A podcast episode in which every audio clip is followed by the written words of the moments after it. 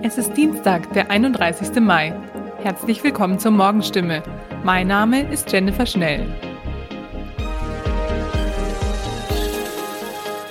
Und das sind heute unsere Themen. 9-Euro-Ticket. Auch Lokführer freuen sich darauf. Aquatoll. Details zur Privatisierung liegen erst Ende Juni vor. Und Turmstraße. Bürgerforum bringt Neugestaltung der Heilbronner Innenstadt voran.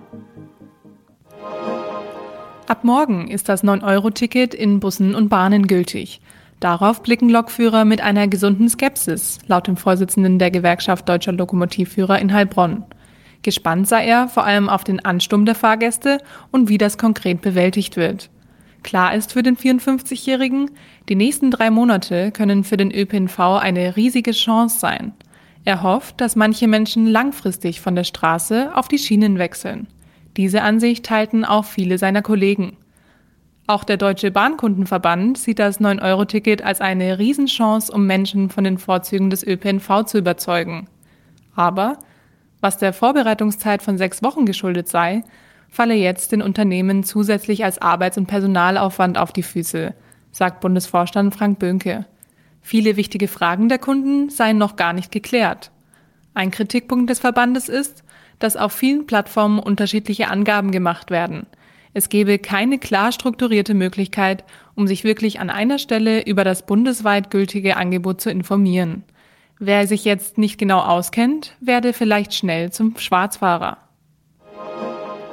Seit Mitte Mai ist das Aquatoll geschlossen. Wie es weitergeht, bleibt unklar.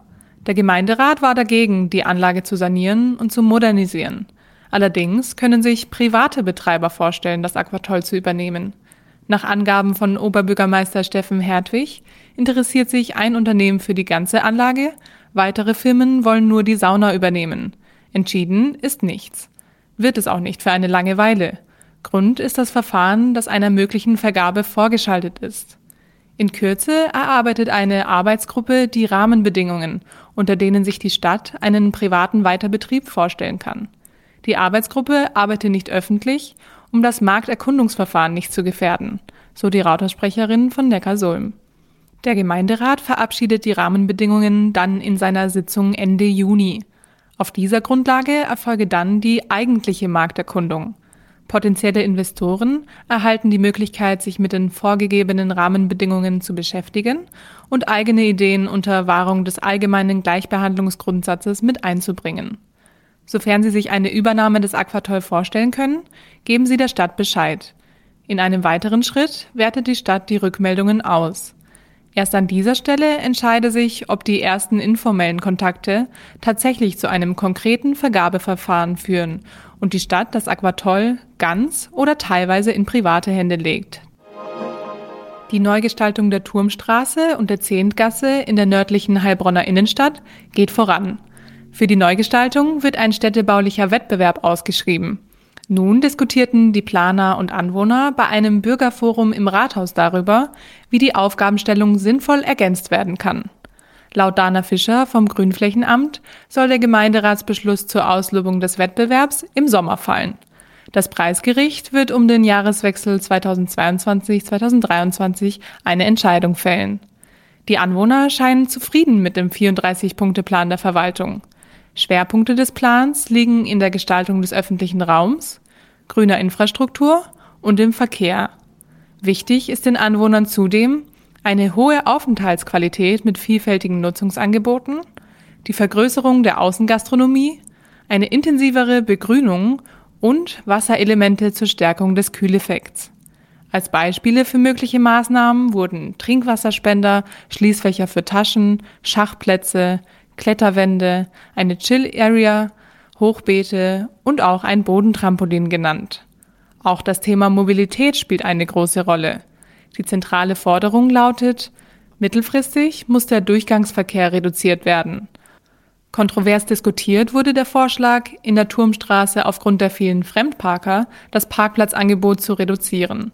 Neben Behindertenstellplätzen und Carsharing-Plätzen sollen nur noch etwa fünf Kurzzeitparkplätze ausgewiesen werden. Weitere Artikel zur Neugestaltung der Heilbronner Innenstadt finden Sie heute online unter unserem Thema des Tages.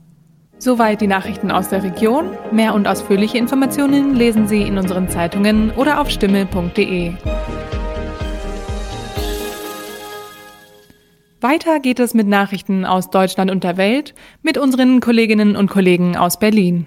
Vielen Dank und einen schönen guten Morgen. Ich bin Benjamin Kloß und das sind heute unsere Themen aus Deutschland und der Welt. Die EU stellt der Ukraine Milliarden zur Verfügung, das 9-Euro-Ticket nimmt Fahrt auf und die Niederlande mit den Konsequenzen des Ukraine-Kriegs.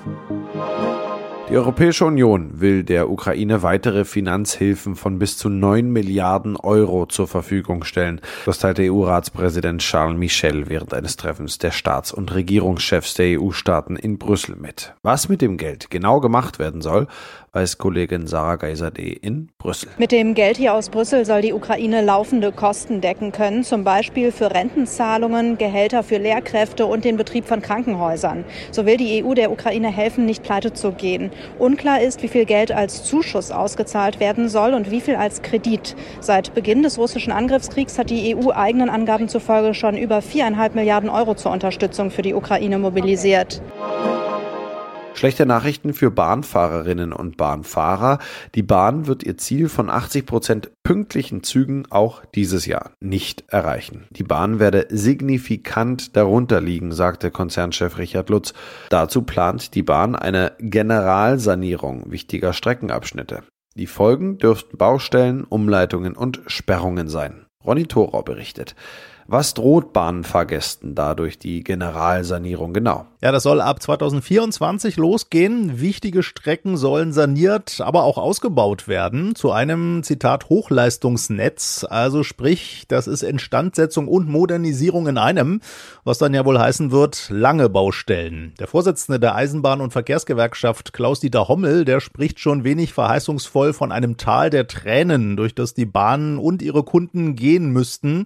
Es werde jahrelang viel Geduld brauchen, bis es dann besser werde. Und das, wo Bahnfahrerinnen und Bahnfahrer ja durchaus jetzt schon viel Geduld brauchen, so unpünktlich wie die Bahn gerade ist. Bahnchef Lutz hat ja gerade für 2022 das Pünktlichkeitsziel schon mal als nicht erreichbar aufgegeben. Ja, eigentlich sollen 80 Prozent der Fernzüge höchstens fünf Minuten zu spät kommen. Das ist das Ziel, das heißt dann pünktlich. Aber bisher dieses Jahr liegt man da gerade mal bei 70 Prozent der Züge.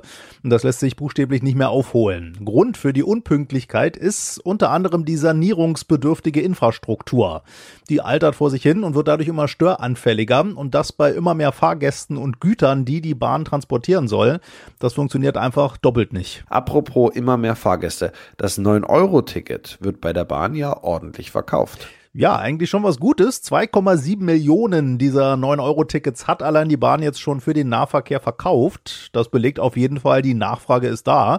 Nur, wie eben ja gerade besprochen, gerade die Bahn ist nicht unbedingt auf noch mehr Fahrgäste eingerichtet. Also da muss die Bahn fast hoffen, dass die 2,7 Millionen verkauften Tickets eher nur von Pendlern sind, die sowieso fahren und nicht noch von lauter neuen Kunden. Sonst platzen da jetzt im Sommer die Züge noch mehr aus allen Nähten. Das russische Staatsunternehmen Gazprom will kein Gas mehr an die Niederlande liefern. Der Grund ist ein Streit um die Bezahlung Rubel. Das hatte auch schon dazu geführt, dass Russland etwa kein Gas mehr nach Polen, Bulgarien oder Finnland liefert. Die Niederlande sind auf einen Stopp der Lieferung vorbereitet. Bettina Fisser berichtet aus Amsterdam. Die Niederländer hatten bereits extra Gas anderswo eingekauft und außerdem beziehen sie sowieso nur etwa 15 Prozent ihres Bedarfs aus Russland. Und bis zum Jahresende soll das auf Null reduziert werden. Dazu werden bereits Maßnahmen ergriffen. Die Gasspeicher werden gefüllt und es soll auch mehr Flüssiggas importiert werden. Bisher schließt die Regierung Regierung aus, dass doch wieder die Produktion aus den eigenen Gasfeldern in Groningen im Nordosten wieder angekurbelt wird. Die Förderung war nämlich stark reduziert worden nach großen Schäden durch viele Erdbeben. In unserem Tipp des Tages geht es heute ums Rauchen. Denn es rauchen zwar immer weniger Menschen in Deutschland, aber allein 2020 sind rund 75.000 Menschen an den Folgen des Rauchens gestorben. Das meldet das Statistische Bundesamt. Wie man vom Rauchen ein für alle Mal loskommt, darüber sprechen wir zum Weltnichtrauchertag mit Nicole Gabor. Sie ist Rauchentwöhnungscoach und hat ein Programm speziell für Frauen entwickelt. Rauchentwöhnungsprogramm nur für Frauen. Sind Frauen denn etwa anders süchtig als Männer? Es gibt eine Studie, die herausgefunden hat, dass Frauen anders süchtig sind als Männer, dass Frauen, ja, ich sag mal, emotionale Phasen, Stimmungen wegrauchen. Und das hat auch damit zu tun, dass Frauen mittlerweile ja eine ganz andere Rolle spielen. Also sie übernehmen ja ähm, häufig Familienthemen, sie kümmern sich um die Kinder, sie gehen gleichzeitig arbeiten, dann auch in, in Positionen, wo viel abverlangt wird und auch so dieser, dieser ganze Stress, der wird dann häufig weggeraucht. Im Programm gibt es eine 18 Tage Rauchfrei-Challenge, an denen die Frauen zusammen teilnehmen. Wie läuft das ab? Das ist ein permanenter Austausch, den ich natürlich begleite in der WhatsApp-Gruppe. Wir haben eine Facebook-Gruppe. Man sieht sich jeden Tag in, ich sag mal, Live-Coachings und es macht auch irgendwie Spaß. Ne? Und Rauchentwöhnung kann ja auch Spaß machen. Was sollte man als erstes machen, wenn man aufhören will zu rauchen? Veränderung braucht Bewusstsein. Erst wenn ich mir bewusst mache, wie ich handle, dann kann ich das ja verändern. Und beim Rauchen ist es so, dass vielen gar nicht klar ist, wie viel sie rauchen. Also sich vielleicht mal aufzuschreiben, wie viel man wirklich raucht, in welchen Situationen raucht man. Ne? Zu gucken, ist das jetzt eine Zigarette, weil ich drei Stunden nicht rauchen konnte, weil ich im Meeting saß, oder ist das eine Zigarette, weil ich Langeweile habe, um einfach mal so das Raucherverhalten sich anzuschauen.